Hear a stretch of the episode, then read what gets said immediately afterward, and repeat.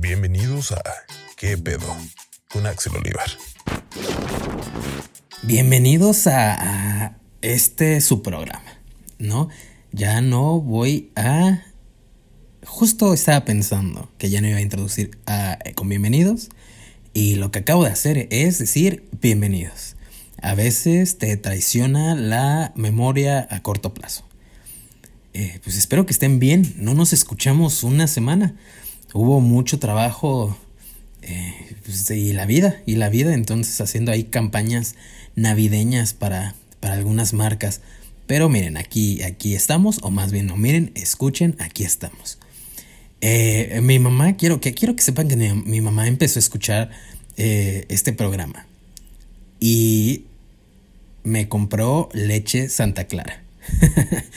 Eh, en mi casa ya hay leche Santa Clara. Me regaló una caja de leche Santa Clara. Me dijo, se ve que de lo que estudiaste no te está dejando y te traje leche Santa Clara.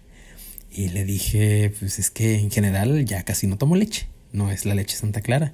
Si Santa Clara nos está escuchando, pues patrocínenme. Y con gusto, hasta los invitados nos echamos un vasito de leche Santa Clara mientras echamos el chisme. Y, bueno, esto de la historia de mi mamá es muy cierto, ¿eh? Sí me regaló una caja de, leche. Oigan, ya, ya estamos así, a nada de terminar el año. Qué, qué rápido, qué rápido se pasó, la verdad. Yo me acuerdo que eh, como si fuera ayer cuando empezó el año, cuando tenía todos estos planes de que este año me quería ir a Nueva York al, al año nuevo ese siempre ha sido mi sueño, ¿no? Desde hace tres años estoy diciendo que este año me voy a ir. Pues obviamente no, porque pues no hay dinero. Y no hay, pues el COVID, no va a haber como tal el año nuevo en Nueva York. Pero me hubiera gustado. Y algún día me gustaría, me gustaría estar en un año nuevo en Nueva York. Eh, y pues bueno, pues ya estamos a punto de terminar este año. Que justo leía un post en Facebook que sí es cierto que pasaron muchas cosas malas y que el año estuvo horrible, eh, muchas muertes, muchos contagios, mucho, muchas muertes, pero también fuera de, de, lo macro, yo creo que en lo micro se pueden rescatar ciertas cosas y, es algo que, que pues pueden, pueden empezar a pensar a partir de escuchar este podcast. Ya lo decíamos en el primer programa.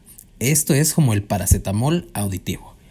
Y, piénsenlo, ¿no? Piensen en, en qué cambios o qué cosas buenas hubo en su vida durante este encierro. Estuvieron a lo mejor más con su familia, se acercaron, porque a veces cuando crecemos nos alejamos un poco de nuestras familias, ¿no? Como nos independizamos y, ya no los vemos tanto. Y a veces hace falta ese calorcito eh, familiar. Ya lo decía nuestra invitada Jimena en el, en el segundo podcast, existen los domingos de bajón cuando tú, vives solo, solo, solo, solo. Entonces yo creo que ah, pues, ah, esto, esto provocó que las familias pues se unieran una vez más. Eh, y piensen que otras cosas aprendieron. Eh, se aprendieron de ustedes, pero pero pues no, no, no fue un, mal, un año tan, tan malo, yo, yo creo. Y bueno, ya esto no es un podcast de eh, meditación y nada de esto, a menos que haya un programa así. Entonces nada más, ahí se los dejo para que lo piensen, ¿no?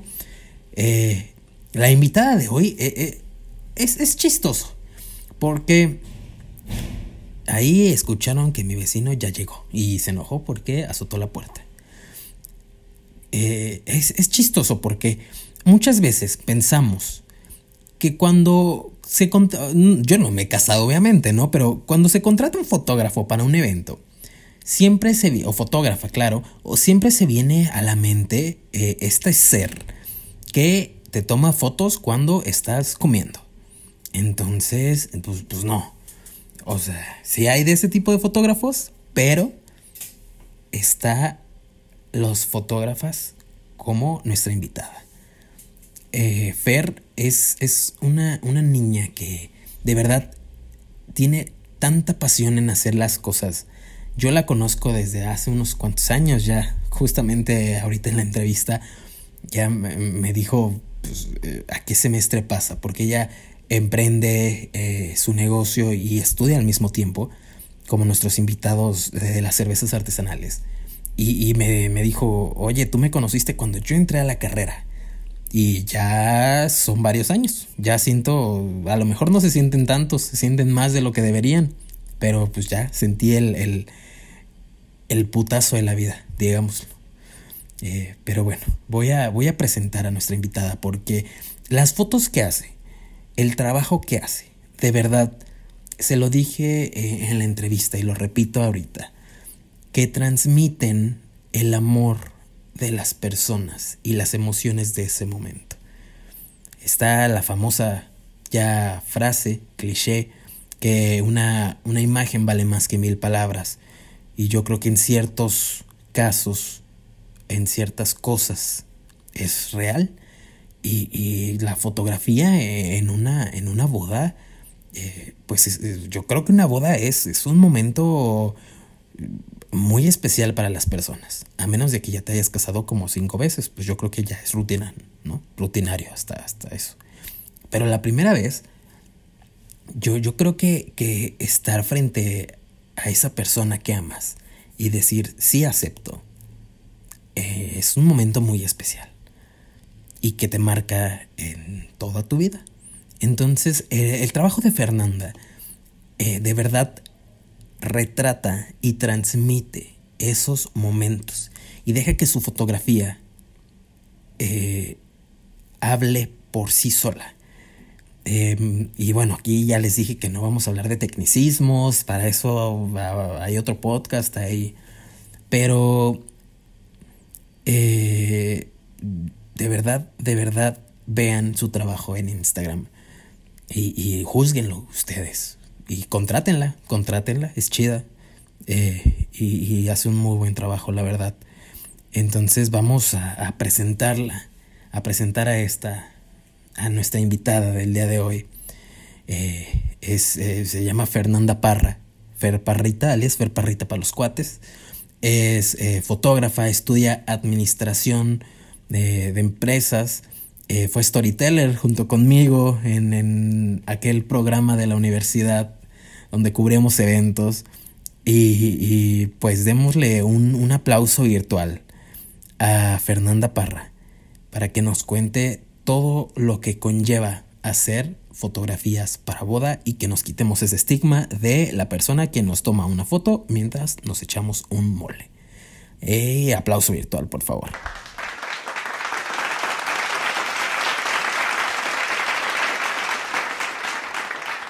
Fer, bienvenida a este, diría a tu casa, pero tú estás en tu casa, yo estoy en la mía y es tu programa. ¿Cómo estás? ¿Cómo, cómo te trata la vida esta pandemia?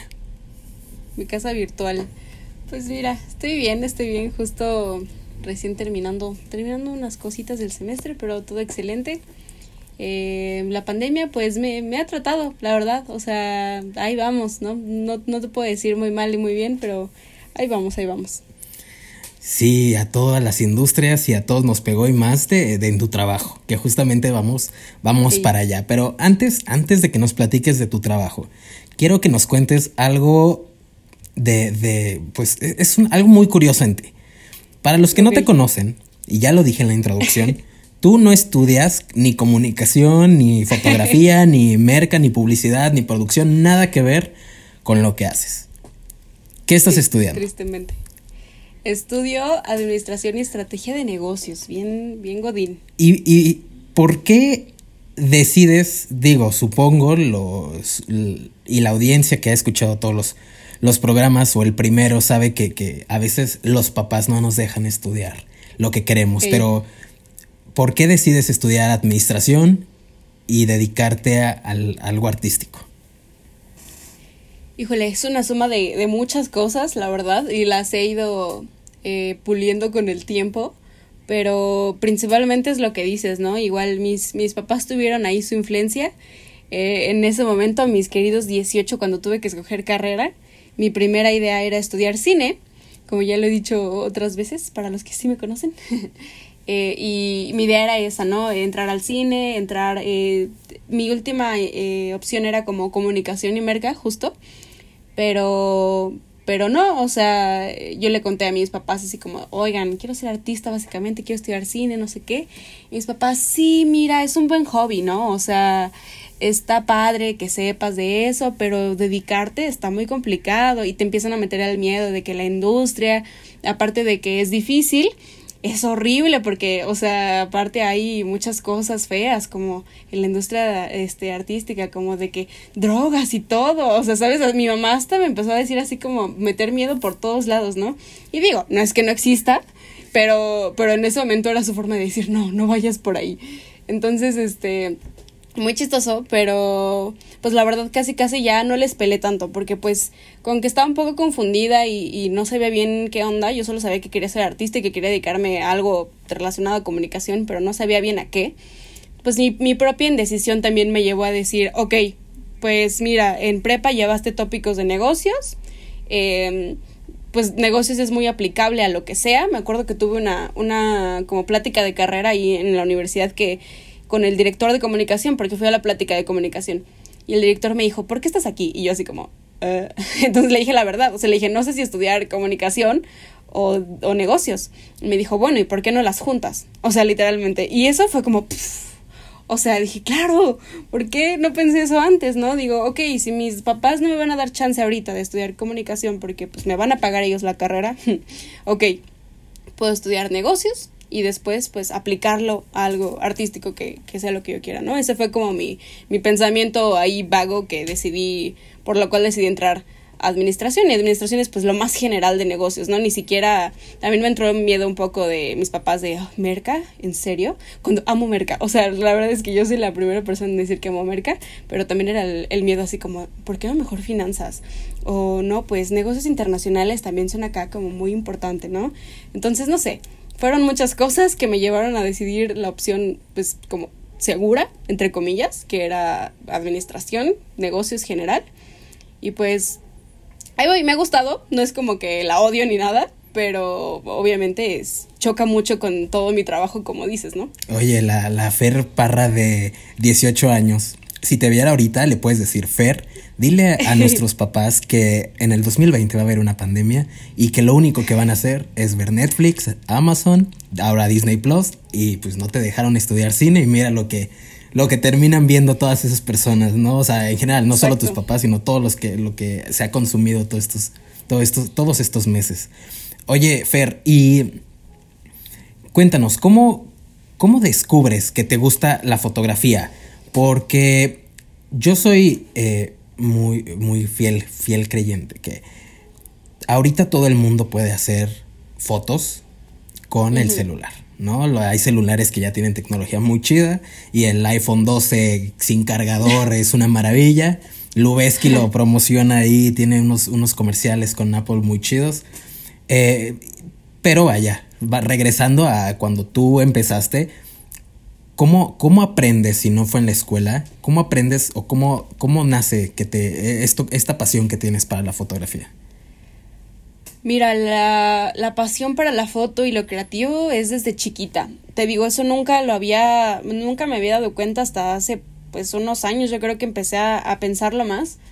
Eh, tengo películas, obviamente chafas, pero películas que yo hacía a los siete años con mis amigos, ¿no? Y que yo grababa y dirigía y hacía el guion y todo, ¿no? Porque en ese momento tienes cero noción de qué es cada cosa. Entonces tú solo les dices a tus amigos dónde ponerse, qué decir, cómo decirlo. O sea, tengo películas desde los siete años, te lo juro.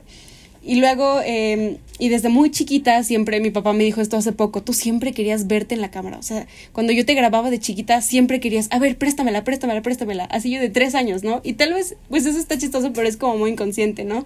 Yo creo que lo, lo he tenido siempre, siempre me ha encantado. A los 13 me compraron mi primera cámara que era súper básica, pero era como mi primera reflex. Y pues medio la aprendí a usar y no, pero me la compraron y, y, y le pude dar mejor uso hasta después, ¿no?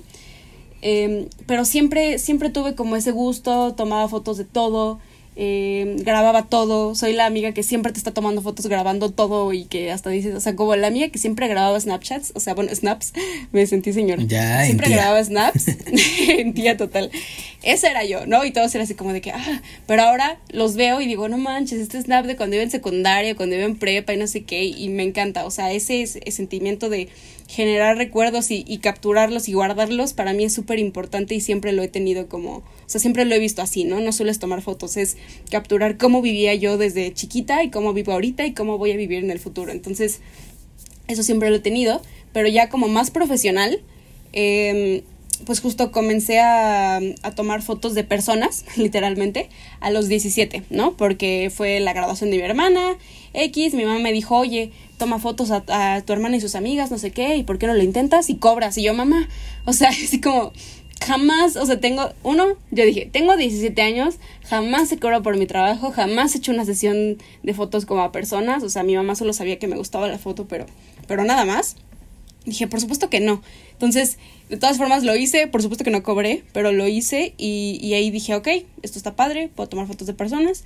De ahí me aventé, eh, mi mamá me fue, fue como, me impulsó muchísimo a, a emprender, porque era eso como que lo, lo, importante, pero pues yo quería no solo emprender, era justo también aprender a hacer las cosas, ¿no? Como tal, porque tenía cero formación, o sea, me, me encantaba, pero era cero formación profesional, ni un tallercito de foto había tomado. Entonces, eh, literalmente ahí comencé a los 17 con amigos, con conocidos, a tomarles fotos, eh, gratis al principio, por supuesto, eh, a trabajar con gente. Aprendí como todo lo básico de los negocios en ese sentido de, de todo lo que implica ser creativo y trabajar. Eh, y después eh, lo profundicé más ya en, te digo, comencé a los 17, luego entré a la universidad, tuve un trabajo en la universidad que me ayudó a, a estar mucho más en contacto con este lado mío artístico y ahí fue cuando me convencí, o sea, ahí dije, ya, o sea, esto me encanta, me dio muchas más tablas para, para todo lo que hago ahora y dije, esto me encanta, esto me quiero dedicar, full, no importa que esté estudiando otra cosa, eh, esto es lo que quiero hacer, ¿no? O sea, como que nació, siempre lo tuve, pero lo desarrollé más a partir de que emprendí a los 17 y después de que igual comencé a trabajar en mi universidad a los, pues a los 18, justamente. Oye, acabas de decir el, el punto clave en toda la carrera de cualquier comunicólogo que le gusta la fotografía, porque bueno, los que estudiamos comunicación o los que están estudiando, hay muchas áreas, ¿no? Uh -huh. Y a los que les gusta la fotografía, que, que yo creo que la mayoría de los que empiezan en esa carrera les gusta tomar fotos. Uh -huh. eh, los papás, o al menos en mi caso, justamente son, son de decir eso. ¿Por qué no tomas la foto de tal cosa y cobras por eso, no? Sí. ¿Tú en algún momento pensaste que, que no era lo que querías hacer? O sea, que, que, te dijo tu mamá, oye, toma fotos en la graduación y cobras, y tú pensaste, eso no es un trabajo digno de mi trabajo, de mi arte, o dijiste, o, o qué pensaste, o sea, te aventaste porque, pues, eh, a ver, eh, a ver qué sale, o uh -huh. qué pasó por tu cabeza en ese momento. En esa ocasión dije, eh, ok, si quieres. O sea, como que era nada, casi casi el favor para mi mamá y para mi hermana, ¿no? Y me dijo, cobra. Y yo, pues no creo que nadie quiera pagarme, pero si quieres. O sea, como que fue muy bueno. Después mi mamá en ese, en ese mismo. Eh, la, con la misma intención de que yo lo, lo profesionalizara y demás, que te digo, estaba muy chiquita, pero con su intención de eso, me dijo, oye, pues puedes ir a eventos, a tomar fotos y no sé qué. Y para mí era como el fotógrafo de los 15 años que está tomándole fotos a todas las personas en la mesa y las imprime y te las regresa y te las vende. Digo, no es que no sea un trabajo digno, por supuesto, y que lo haga perfecto porque la gente las compra, pero yo dije, yo no quiero hacer eso, o sea, yo no, yo no sé tomar fotos para eso, como para ese trabajo en específico, ¿no? Me gustaría hacer otro tipo de fotografía.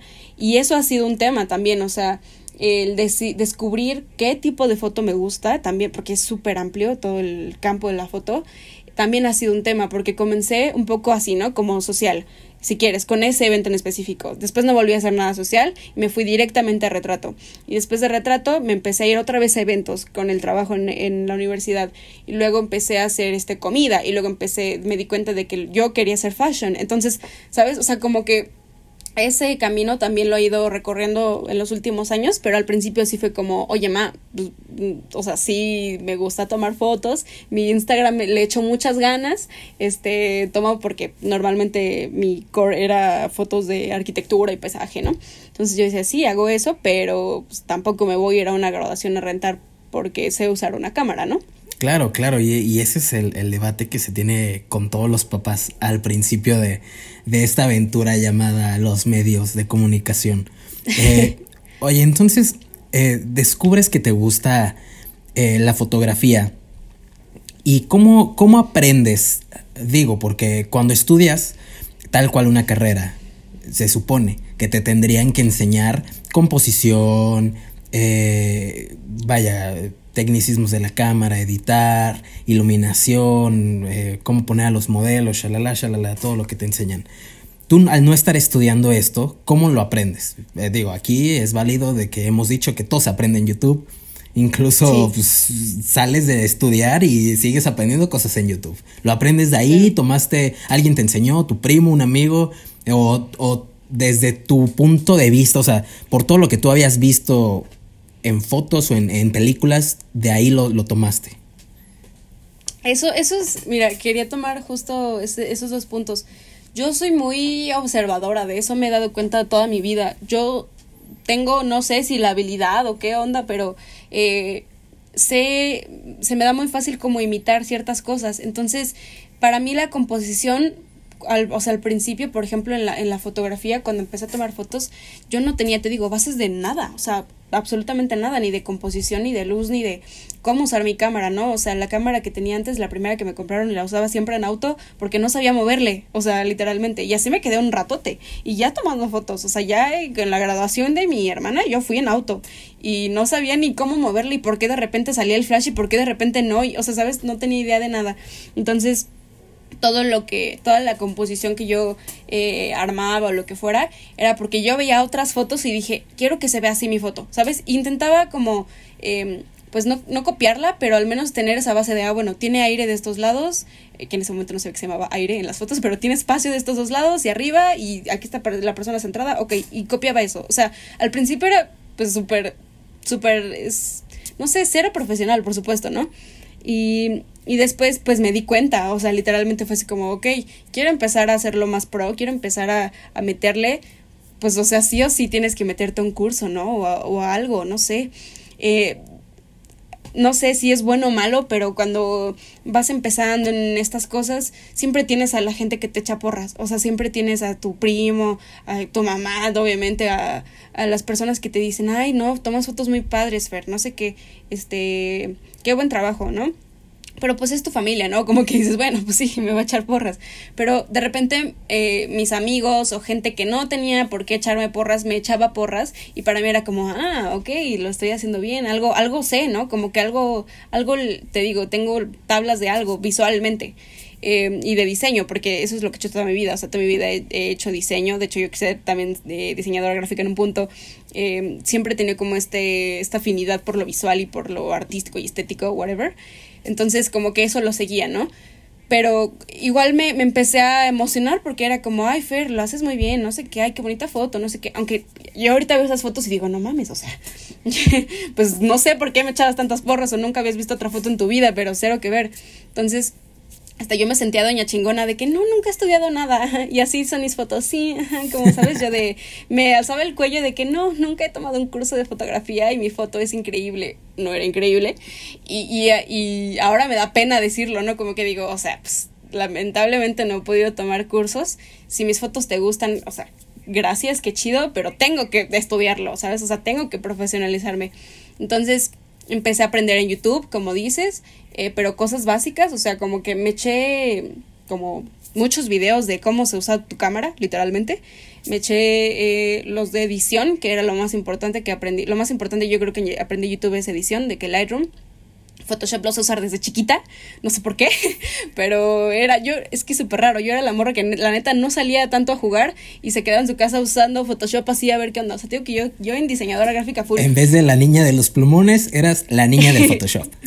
Te lo juro, o sea, yo a los, neta, como a los 11, en serio, aprendí a usar Photoshop, descargué Photoshop por primera vez en mi compu toda chafa. Y, y ahí le empecé, entonces ahora ya lo sé usar más y nunca he tomado un curso, por ejemplo, eso sí, eh, eso sí me enorgullece un poco porque no, no significa que nunca he estudiado, pero sí lo he aprendido por mi parte. Y, pero aprendí, te digo, Lightroom, todo ese tipo de cosas en YouTube, también como eh, existen estos videos de hago una sesión de fotos en el mar, ¿no? Y te enseñan todo su proceso. Eso sí lo he aprendido mucho en, en YouTube y es lo que más me ha ayudado. Pero de hecho estoy tomando mi primer taller de, de, de fotografía básica, la tomé este semestre como formal.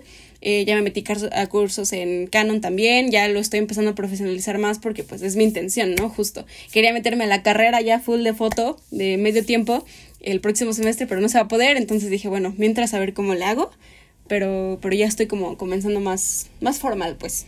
Oye, eh, me da gusto escuchar eso, porque nosotros nos conocemos desde ya algunos ayeres, pero me da gusto escuchar esto porque no es algo que platiquemos todos los días. Eh, y eh, entonces tú comienzas a aprender por tu cuenta todo esto.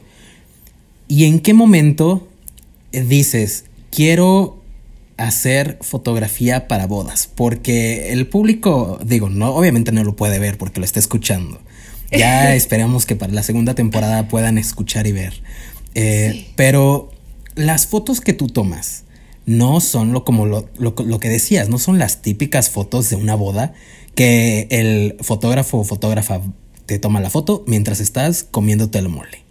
No, tus, tus fotos de, con, eh, déjame decirte que, cuando las ves te transmiten las emociones que están viviendo las personas, ¿no? Ya sean los invitados, los, los amigos de los novios, los mismos novios. Eh, ¿En qué momento dices, eh, quiero, quiero hacer esto como parte de mi trabajo? Porque claro, no es lo único que haces, pero es, creo que es una parte muy importante de tu trabajo. Sí. Y el, el cómo comienzo hacer foto de bodas y el cuando decido que quiero hacer esto son días distintos, momentos distintos. O sea, uno fue un viernes y el otro fue un sábado.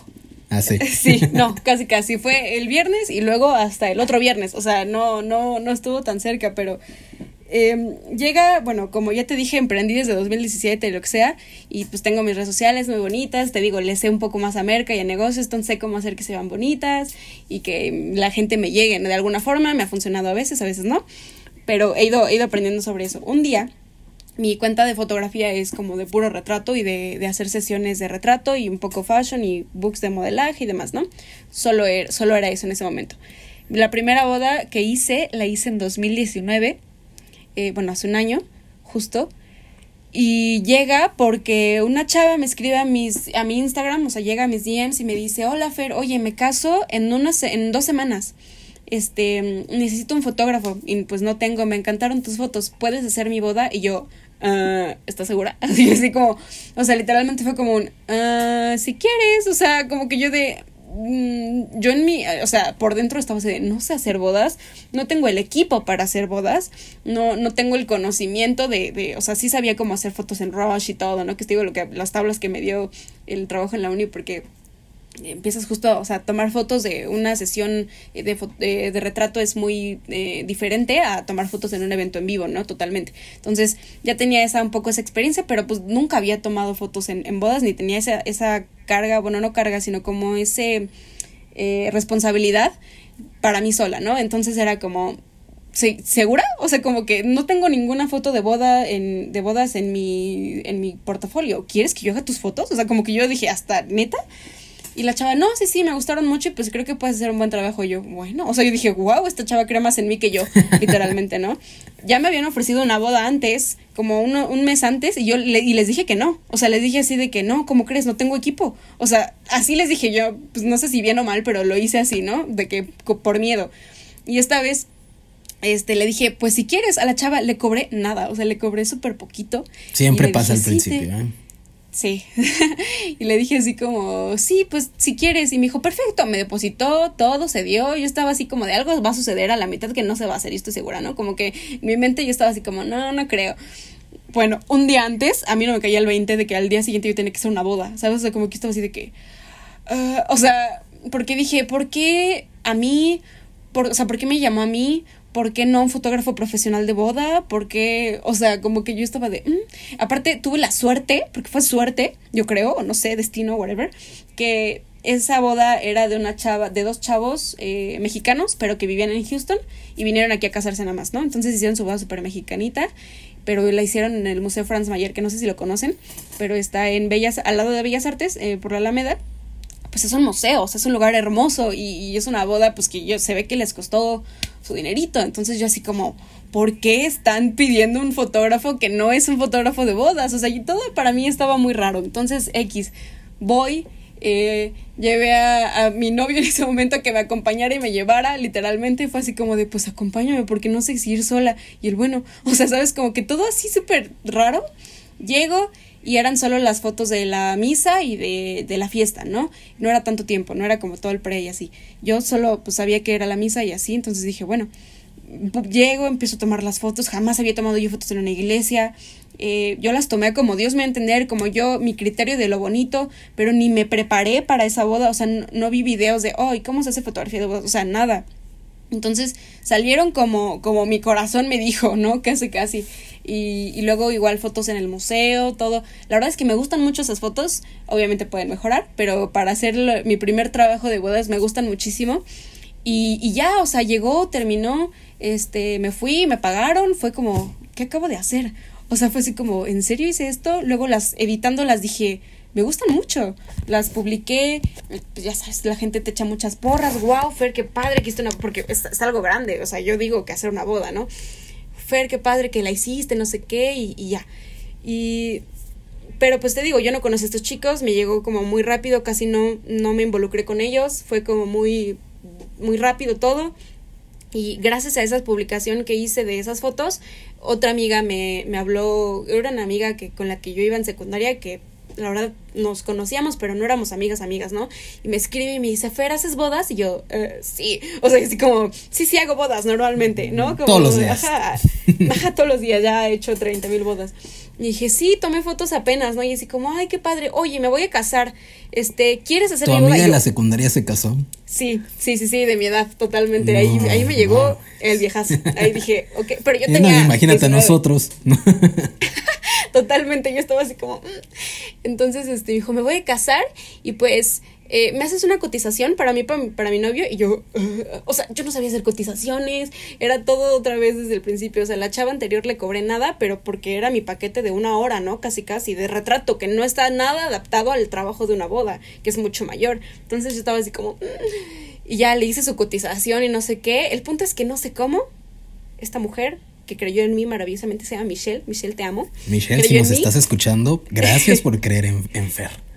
Gracias por creer en mí totalmente. Porque aparte ella sí me dio todo el proceso de su boda. Que fue ahí fue cuando dije, ok, esto es otra cosa, sí quiero hacer esto. Fue la sesión preboda, conocer a, conocerlos mejor a ambos. Porque te digo, yo, yo conocí a Mitch, pero realmente no éramos como muy cercanas. Entonces, como que casi casi volverle a conocer, ¿no? Eh, conocer a su novio, eh, cómo son ellos, a su familia, este, cómo va a ser la boda, dónde va a ser la boda, eh, eh, tomar fotos desde, te digo, la sesión previa hasta eh, la, bueno, el, el, día de la boda, los preparativos, el cómo están, eh, se están arreglando ellos, cómo se está agregando, eh, arreglando los papás, este, el salón, todas esas cosas que después entendí que es un proceso para hacer una boda completa, o sea, vi un video literalmente que decía, los momentos importantes de la boda son estos, y una lista como de 20 cosas, ¿no? Y yo así como, ah, ok, es mucha chamba, y es, son un buen de cosas que yo no sabía, ¿no? Entonces, fue prepararme para todo eso y decir, aparte de esta boda, o sea, de la primera a la segunda boda hubo un lapso como de tres, cuatro meses, ¿no? No fue tanto. Entonces, o sea, tampoco tuve así como que, uh, mucho tiempo. Y con, y te digo, eh, me preparé muchísimo más, compré más equipo, eh, sabía que tenía que tener dos tipos, porque aparte me pidieron foto y video y álbum y no sé qué. Entonces yo me aventé, o sea, yo dije así como, ya, o sea, ya estoy en esto, me voy a aventar, lo va a hacer bien, pero me tengo que chingar, ¿no? Y, y lo hice y, y, fue un, o sea, todo el proceso fue súper chido, pero fue una friega. O sea, entre, entre nosotros dos fue una friega todo el día. La boda, para empezar, era en Puebla, entonces tuve que irme súper en la madrugada allá, llegar, empezar a tomar las fotos. Yo no paré desde las 12 del día, 11 del día que estaban arreglando, hasta como las 3 de la mañana. No paré, o sea, no hubo un momento. Espero que hubo... hayas cobrado bien, Fer. Sí, cobré, cobré muchísimo mejor, qué, totalmente. Qué bueno. Sí, sí, sí. Completamente. Pero fue porque eran un buen de cosas, la verdad. Aún así estuvo algo barato para lo que, lo que cobran un, un fotógrafo normal de bodas, bueno, un fotógrafo eh, profesional de bodas. Pero pues no soy profesional, entonces también me, me actualizo un poco, ¿no? Pero el punto es que cobré muchísimo mejor, por supuesto. Pero te digo, fue todo el día. O sea, nada más me senté como media hora cuando comí, o sea, en la cena, mientras todos los demás estaban cenando en la boda, yo también dije así de Michelle, por favor, ¿me puedo sentar? Y es como, claro, claro, come, come. Y ya, ¿no? Pero después era así como, ah, Fer, el show de medio tiempo, casi, casi de la boda. Entonces ve a tomar así las fotos del show que está ahorita yo. Oye, ¿y quién cantó en el show de medio tiempo? Beyoncé, este... este Taylor Swift, con el traje del tiburón. estuvo chistoso. Ojalá solo fue los amigos del novio que le hicieron un mini show ahí a ellos dos, pero estuvo, estuvo muy padre. Y, entonces, o sea, te digo, fue, fue súper cansado. Yo terminé muerta y al final, o sea, algo que obviamente nadie sabe, que solo sé yo porque sucedió ese día, pero ya a las 2 de la mañana cuando yo me estaba, estaba caminando a mi cuarto donde me iba a quedar, un señor que no sé ni quién era, o sea, era un invitado, pero no, no, yo no sabía ni qué era de los novios, me, me habló y me dijo, ay, hola, te vi como que, o sea, yo iba con, con mi ayudante y me dijo así como, ah, te vi este que eras la, son los fotógrafos, ¿no? Y nosotros, sí, ya nos vamos. y es como, ah, muy bien. Vi que estuvieron todo el día así súper movidos, ¿eh? Felicidades. Y yo de, gracias. O sea, como que yo así de, no lo esperaba, no, no hacía ese trabajo para que un invitado me dijera felicidades. Pero el hecho de que lo hubiera, o sea, de que se hubiera dado el tiempo de acercarse a mí y decirme, lo hiciste muy bien, y me empezó a echar porras así de que tu trabajo es muy noble, qué bueno que lo hiciste, no sé qué, vas a ver, que todo va a ser así como no sé, me lo mandó el universo para echarme porras y decirme, tranquila, mis palmetes en la espalda, ¿no? Como de que lo hiciste bien. Y, fue como, y me puse a llorar enfrente de ese señor desconocido. O sea, te juro que yo, soy bien chillona, ¿no? Entonces, literalmente me empieza a decir de que este va a salir todo muy bien, felicidades, te esforzaste mucho, yo te vi, no sé qué, yo ni lo conocía. Y empecé a llorarle ahí. O sea, yo estaba así de que, gracias, señor, porque no sé qué. Y pues estoy muy feliz. así, mal, mal, mal. Pero Después, X, lo que sigue esa historia es el editar, eh, el proceso del video, el proceso del álbum, seguir conociéndolos a ellos, seguir este, yendo a su casa para hacer los, últimos detalles y entregarles todo perfecto. Fue una chamba de seis meses en total, ponle, ¿no? Desde el previo, desde las, las sesiones previas hasta la entrega final. Y me encantó. O sea, dije, sí fue una friega, sí casi lloro ese día del cansancio, pero la satisfacción de ellos verlos con su, o sea, su, su entregable de tantas fotos, no sé qué, su video, no sé qué, cada que lo ven lloran, eh, que se lo enseñan a toda su familia, que cada que alguien va a su casa le enseñan el álbum de la boda que yo hice, o sea, sabes, como que todo eso digo, esta es mi forma favorita de, de impactar la vida de las personas, o sea, de todas las formas que la puedo hacer y que todos los podemos hacer, porque todos impactamos en todo el mundo todo el tiempo, esta es la que más me gusta y la que más disfruto. Cuando alguien llora de ver sus fotos de la boda y dice, no me acordaba de este momento, gracias, porque si no fuera por esta foto, a mí ya se me hubiera olvidado y quién sabe cuándo me hubiera vuelto a acordar, ¿no? Y ahí dije, ok, si es una friega, pero me la quiero aventar y, y si puedes, o sea, el dinero, la neta, es, suena muy romántico, pero el dinero es consecuencia de, de, de lo que me encanta. Entonces, eso es, eso es lo chido, que puedo dedicarme a algo que disfruto y que es como que puedo hacer las bodas gratis, ¿no? O sea, pero obviamente no, porque tengo que comer, pero podría hacerlo por el mero gusto. Oye, qué, qué, qué bueno que eh, me, me, da gusto escuchar que una persona tenga tanta pasión eh, en lo que hace, porque uno va creciendo y se va dando cuenta de muchas cosas muy malas, muy dentro de la industria que nos toca vivir. Pero me da gusto que, que tú tengas esta pasión para, para hacer eh, eh, las cosas que estás haciendo. Entonces, descubres que, te gusta eh, retratar estos momentos. ¿Cómo sabes ahorita con lo que, con la Fernanda Parra de, de 2000, noviembre del 2020? ¿Cómo sabes qué momentos son los mejores a retratar en una boda? Porque no, no todas las bodas son iguales, ¿no? No, no, digo, a lo mejor si es católica, la misa del padre va a ser igual siempre, yo no sé, pero cada, cada pareja tiene sus cosas que hacer y, su show. ¿Cómo, ¿Cómo, sabes? ¿Tienes una, una, digámosle, una fórmula de que ya sabes que amas, ves igual a C? ¿O tú cómo identificas esos momentos? Porque, otra vez, un fotógrafo normal de bodas, y yo sí lo digo con, con todo el respeto, pero hay de fotógrafos a fotógrafos. Eh, pues yo creo que retrata los dos, tres momentos que todo el mundo sabe y ya. O sea, y, justo, ¿no? Te las imprime que otra vez no está mal, es, es un trabajo, Pero, pero, ¿cómo escoges tú estos momentos? Al principio me guié por la listita que te dije que encontré en YouTube. O sea, al principio fue de que, mira, esto es cuando se ponen los anillos, esto es cuando dicen sus votos, esto es cuando salen de la iglesia y todo es muy bonito. Al principio fue así. Pero como dices, cada pareja es distinta, cada evento es distinto. Me ha tocado incluso fotografiar bodas de diferentes religiones, entonces obviamente es distinto todo el proceso, hasta puras civiles que es firmar un papel, pero todo, todo tiene su, su momento, ¿no? Lo que más me ha ayudado es y, es la, una de las razones principales por las que ahora tomo fotos, porque no lo tenía muy claro cuando empecé, pero ahora sí lo tengo súper claro, es que em, te permite conocer a las personas y es súper importante para lograr el mejor trabajo posible, es súper importante conocer a quién le estás tomando fotos, ¿sabes? Porque sabes qué le preocupa, sabes qué, qué es el cuál va a ser el momento más importante para esa persona o qué es lo que más le, le pesa, ¿no? O sea, puede que para una persona, una pareja, la, la misa sea mero trámite, casi casi, ¿no? Y, pero lo importante es la fiesta donde van a estar todas las personas que aman. O em, una parte específica en la ceremonia donde va a participar su sobrino y su sobrino es la persona más importante de su vida y necesitas estar ahí. Entonces, esencial, sí o sí, es conocerlos.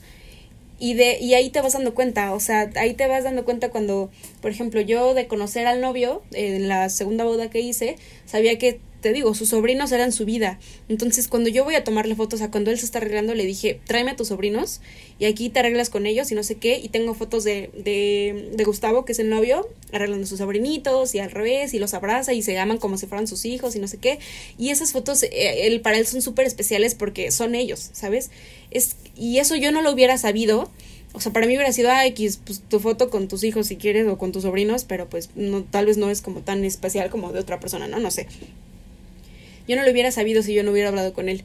O yo no hubiera sabido que para este los novios era súper importante que la abuelita saliera en todas las fotos porque es su adoración, ¿no? O sea, y que, y que va a haber un, te digo, el show de medio tiempo organizado por sus amigos, o que la hermana de la novia le hizo un video sorpresa y, y la puso a la mitad de la fiesta, hizo que la novia estuviera chillando por dos horas de la emoción. Y ese momento es el que necesita, ¿sabes? Como que tal vez algunas bodas tengan un video resumen y otras no, pero el, el, el conocerlos, el, el, saber qué es lo que más les importa, si, si lo más importante para ellos es este capturar la fiesta o eh, cuando están dándose los anillos, no sé qué, es, es distinto para cada persona. Incluso en las bodas COVID, porque claramente he hecho bodas COVID pequeñitas, también es otro tema, o sea, es justamente, ok, no puedo hacer una mega fiesta, no puedo hacer todo así increíble, brillante, pero el hecho de, por ejemplo, hice una boda, la primera boda que hice que reactivó casi casi mi, trabajo este año, fue una boda COVID en una, bueno, boda COVID, en, en un depa. Tú ya lo bautizaste, boda COVID. Ya lo bauticé, bodas COVID. Aquí. Agenden su boda COVID conmigo. La RAE va a poner en su diccionario boda COVID tal cosa por Fernanda Parra. Excelente. Por, por supuesto. Y ellos, hace antes de firmar y todo lo que hicieron, todo el trámite que es una boda civil, eh, se leyeron cartitas, ¿no? Y antes de, o sea, se escribieron ellos una carta para ese día que son como los votos, se puede decir, pero pues más romántico lo hicieron con cartitas y así se las leyeron enfrente de todo el mundo. Y éramos tan poquitos que todos estábamos llorando. O sea, éramos como 10 personas. Sí, sí, sí. O sea, te digo, yo soy la más chillona en todas las bodas, menos en la primera, te digo, porque no conocí tanto los chavos y yo estaba muy en shock. Pero en todas las demás he llorado, te lo juro. Estoy así de que con la cámara en la cara y detrás de mí hay lágrimas. Oye, y, no te dan ganas, digo, paréntesis a lo que nos te estás contando, ¿no te dan ganas de casarte en ese momento? De decir, no sé. Güey, sí quiero casarme mañana. En ese momento, sí, totalmente. Claro, claro qué bonito es el amor, ¿no? O sea, yo así en ese momento estoy así como, qué padre encontrar a tu otro ser amado. O sea, totalmente. Después de dos días es como, bueno, no sé. Y, sí, vuelves a comer chetos y ver Netflix, ¿no? por supuesto, por supuesto, pero siempre de las bodas algo como algún día me voy a casar. Y ya, después como que se va ahí modificando mi pensamiento, pero sí, total. Entonces todos estaban llorando en la boda. Es chistoso porque te digo, o sea, pues yo no, a mí también me da igual si me ven llorar, ¿no? Entonces digo, sí digo, ay, pues pobres de los novios o de los invitados en decir, ¿qué pedo? ¿Por qué el fotógrafo está llorando? Seguro los conoce, ¿no? sí, ajá, imagínate tú en tu boda y tu fotógrafo empieza a llorar. Dices, ¿qué le pasa? Casi, casi te acercas y, güey, ¿estás bien? ¿Quieres un abrazo? ¿Estás bien? Sí, sí, sí. Totalmente. Pero, pero eso soy yo y es que en serio me emociona muchísimo. Es más, en la segunda boda que hice, cuando estaba yo grabando la entrada de la novia, el novio empieza a llorar, así de que de verla, ¿no? Así de blanco, entrando a la iglesia y yo así como, no es posible, es que qué bonito. Y, y las novias que ya me había, las novias, perdón, las damas de honor, que yo me había hecho su amiga totalmente me voltearon a ver así como, Fer, ¿estás bien? Y yo, estoy perfecta, déjame, estoy teniendo mi momento, ¿ok? Entonces, súper chistoso, pero me pasa. Y todos estábamos llorando en esa boda COVID. Y fue así como, porque se estaban leyendo así, pues, cosas súper bonitas. Y ese era el momento importante, ¿sabes? O sea, como que sí, pues, ok, nos estamos casando, vamos a firmar, sí, uy, anillo, Jay. Pero lo importante era verlos a ellos en ese momento que, donde solo existían ellos dos estaban declarando todo el amor del mundo y que a pesar de todas las dificultades, porque mucha gente dice, no sé si inconsciente, y yo hasta yo lo decía, ¿no? Como de que, espérate, recorre tu boda, no te va a pasar nada, ¿no? Como que yo también decía eso al principio. Después de, de conocer a estos dos chicos, dije, o sea, sí, obviamente hay que, hay que cuidarnos, hay que mantenernos en casa, hay que tener todas las precauciones, pero, pero a veces no conocemos las historias detrás de la gente que se está casando en estos momentos, ¿no? Que es, tengo dos años planeando mi boda, iba a ser este mes y no la pude hacer en Cancún, así con todo el dinero del mundo, deja tú eso. O sea, era, era nuestro momento, nos hemos estado preparando para esto durante muchísimo tiempo y no lo vamos a poder hacer, ¿no? X lo adaptamos a que sean eh, mis papás y mis hermanos y nosotros dos y ya, ¿no? Y, y eso es un momento súper íntimo para ellos, súper especial. Eh, es súper importante, es neta como, es, es juntar dos vidas, o sea, es como, es muy romántico y es muy, ay, X, el matrimonio es mentira, lo que sea, pero, pero cuando estás ahí lo ves por supuesto con otros ojos y, hasta, y me apasiona contar esa historia y me apasiona que como, o sea, gracias por lo que dijiste hace rato de que te transmiten mis fotos esas emociones, porque es totalmente mi, mi intención, o sea, es eh, con todo el amor con el que ellos están viendo en este momento, que la gente lo vea y que ellos lo vean después y se lo pueden enseñar a quien quieran y estén orgullosos de ese momento. Entonces, o sea, sí es, sí es muy de conocer a cada quien y pues también de, de, de, de o sea, siento que mi sensibilidad y mi ser chiquena por todo me ayuda mucho, la verdad, a, a ser empática y, y, decir, ok, esto es importante para ellos, yo creo que me voy a enfocar más en esto que en lo demás y en la producción. Mientras más fotos tenga de, los, de las cartitas, mejor, ¿no? Y ya tal vez las fotos de los anillos no, no necesito tantas. Oye, o sea, como que y, aprender. Y digo, esta es una pregunta a lo mejor un poco más técnica para la audiencia, pero ¿cómo escoges en el momento dónde poner la cámara. Porque muchos de nosotros eh, venimos de eh, o tenemos trabajos en lugares controlados, ¿no? Haciendo una película, uh -huh. haciendo un video musical. Tú sabes que si la regas te lo puedes volver a hacer y reacomodar la cámara sí. y al final se edita. Entonces para nosotros, o a mí en lo personal, si a mí algún día me tocara hacer un trabajo de, de, ser fotógrafo en una boda, a mí me costaría trabajo saber dónde encuadrar en el, en el momento preciso, ¿no? ¿Tú, tú dónde, cómo decides eso? ¿Cómo decides, voy a poner la cámara arriba, abajo, lateral, enfrente? Digo, como muy general para que todos los que nos escuchen sí. se, sepan, ¿no? Se entiendan. Exacto. Es una combinación, te digo, de, de lo que puedes hacer y de tu imaginación totalmente, porque hay, o sea, sí o sí, es, hay iglesias que ni siquiera te dejan pasar, ¿no? O sea, y padres que te corren, literalmente, es como de que las fotografías no vienen. Una vez escuché a un fotógrafo que dijo eso. A mí me dijeron en una boda, el padre me dijo que las, foto las cámaras fotográficas y la fotografía no vienen en la Biblia, entonces que por eso no están aceptadas por Dios. Amén. Y pues que no, ajá, y no debe haber fotógrafos en mi iglesia. Y yo de, mm, ok. Eh, es mucho de, de, lo que te dejan hacer en lugares como, como la iglesia o en la fiesta, ¿no? Que literalmente el espacio, la, las limitantes físicas que tienes de dónde ponerte, dónde pararte. Eso es una. Y la otra, eh, en lo que yo me baso siempre es, para todo en realidad, para todas las fotos que tomo, una vez no sé dónde, no, no sé dónde escuché eso o cómo llegó a mi mente, porque no creo que haya sido mera iluminación, pero, pero escuché o entendí que eh, las mejores fotos salen desde perspectivas a las que no estamos acostumbrados a ver. Entonces, una foto, pues, eh, y eso incluye obviamente toda la composición, ¿no? Una foto tomada de frente, así, todos en medio, muy derechitos, muy paraditos, pues es una foto normal que todos estamos acostumbrados a ver. Y tú, cuando te paras enfrente de esas personas, así lo ves con tus ojos y así sale en la cámara, ok, eso no es lo que necesita la gente, eso no es lo que le mueve más a la gente. O sea, lo que le va a llegar más a las personas es como, ¿cómo tomaste esa foto desde ahí? Literalmente, ¿no? Por eso yo creo que los drones tienen tanto eh, como punch y tanto este éxito, porque es como cosas que casi no podemos ver, ¿no? Entonces es justo, si yo estoy en medio porque aparte a mí me vale, yo arriesgo el físico por, por las fotos siempre. Entonces es de que, ok, estoy en medio de los dos, por ejemplo en el DEPA, donde yo tenía libertad completa de moverme donde quisiera, no era una iglesia. Me, me acosté, o sea, dije, ok, de aquí se ven bien estos chicos porque hago un close-up a sus caras y a sus lágrimas y su lágrima se ve desde abajo, entonces se ve más grande. Entonces, ¿sabes? Ya el, se ve más, este, más imponente la emoción, ¿no? Ok, y ahora, eh, pero espérate, se les ve la papada. No, párate un poquito más. Y, así como que dije, todo es en el momento, es, ok, este, tengo un banquito aquí que me deja ver la perspectiva de, de lo que está viendo el padre, por ejemplo, que no es lo que pueden ver los invitados, es lo que está viendo el padre nada más, párate ahí. Es como, de aquí vamos a tomar la foto ahora. Ah, em, ah, literalmente, las fotos desde el piso hacia arriba son como que. Tiene, tiene un nombre completamente ese ángulo que se me olvidó. Aquí puedo notar que no de comunicación. Pero. este, no importa, si lo dices, muchas personas no lo. digo, no conocen tampoco el nombre, entonces, ni imagínense. Imagínense la foto tú acostado en el piso, hacia arriba. Eso es un ángulo que nadie ve, nadie se, nadie se acuesta en el piso para ver una boda. Entonces es como, ok, es un ángulo distinto. Ese tipo de cosas es es este del momento y es eh, prueba y error, o sea, es me funcionó ahorita, ya no me funciona después, eh, la foto la boda anterior hice esto y no me funcionó, una serie de muchas cosas, pero principalmente intenta todo, lo que te dé tu imaginación y lo que te deje, lo que te permita hacer la gente, literalmente.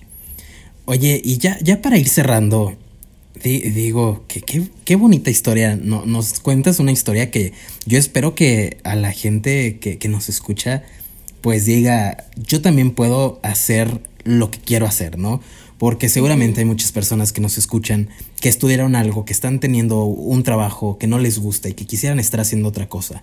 Incluso eh, algunos de mis alumnos que están estudiando una cosa me dicen es que yo me quiero dedicar a esta otra y no puedo. Y, yo soy mucho de la idea de, claro que puedes. ¿Qué, ¿Qué les dirías a todas esas personas que están estudiando algo que no les gusta y que se quieren dedicar a otra cosa o que ya están, ya se graduaron y se quieren dedicar a otra cosa. ¿Qué les, les dirías desde tu, desde lo que tú has vivido? Pues no sé, a veces em, por experiencia personal actuamos em, con lo que nos vaya a dar aprobación de las demás personas tristemente, ¿no? O sea, es mi trabajo, estudio esta carrera porque me da aprobación o de mis papás, o del mundo, o de mis amigos, o de, ¿sabes?, de, de las demás personas. Y cuando yo comencé a atreverme, también era porque mucha gente me decía, ay, la verdad es que mucha gente termina sin dedicarse a lo que estudió, la neta, ¿no? Y está bien, no pasa nada. Y dije, sí, está bien y no pasa nada. O sea, dice como, nadie me va a regañar si no soy administradora. O sea, aunque estoy estudiando, aunque me gradúe, nadie me va a decir, ay, qué oso que no estás siendo administradora, ¿eh? Mm, ¿Para qué estudiaste eso? Bye. No, o sea, la gente te va a decir, ah, bueno, pues qué chido que estás haciendo lo que estás haciendo mientras te guste, ¿no? Eso, eso fue algo que me impulsó muchísimo, es decir, no pasa nada si no te dedicas full a lo que estás estudiando en este momento, pero también intenta aprovechar tu tiempo y lo que sea que estés aprendiendo ahorita, ve cómo lo puedes implementar a lo que sí quieres hacer, ¿sabes?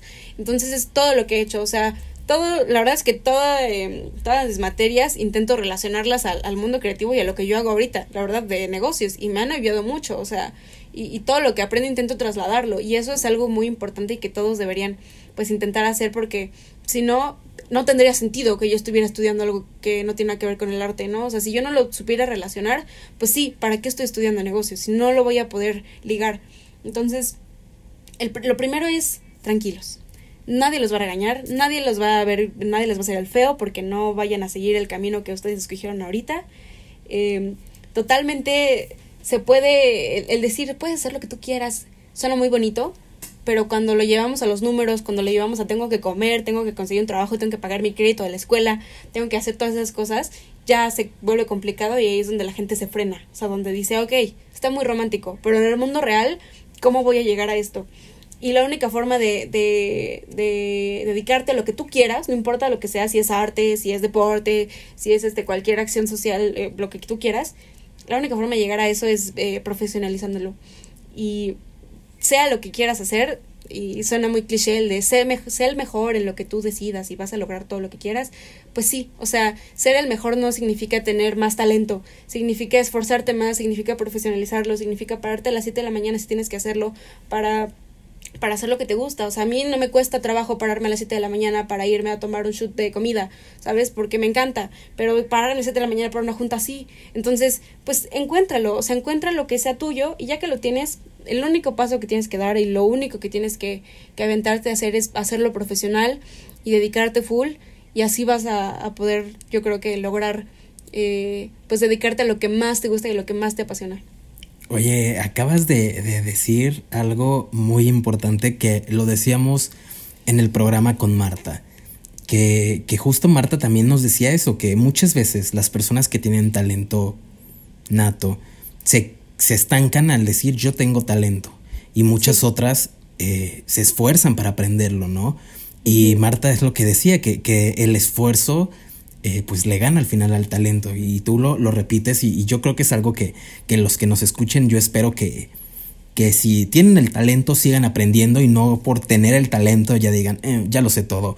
Y si no, si, si se esfuerzan para aprender todo, está bien y, y, van a salir adelante. Oye, Fer, ¿qué, qué sigue para ti?